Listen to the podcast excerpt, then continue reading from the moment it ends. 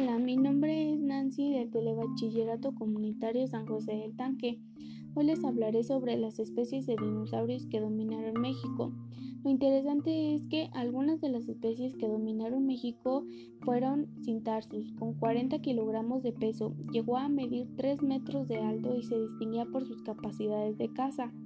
Gorgosauros, pesando 3 toneladas, se caracteriza por tener extremidades traseras largas y musculosas, por lo que se ha considerado como el carnívoro de mayores dimensiones encontrado en el país.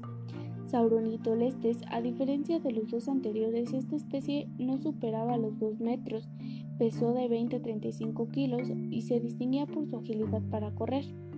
Tritosaurios se conoce como dinosaurio pico de pato por la forma atómica de su hocico, Pertenece al grupo de los hadrosaurios y se sabe que corría más rápido que el T-Rex.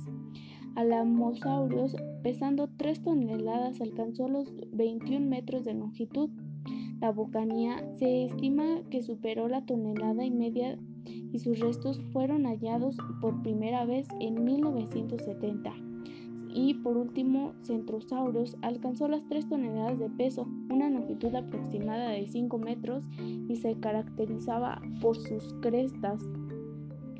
Los fósiles de estos dinosaurios fueron encontrados en Estados Unidos, Canadá, Baja California, Chihuahua, Coahuila y Puebla.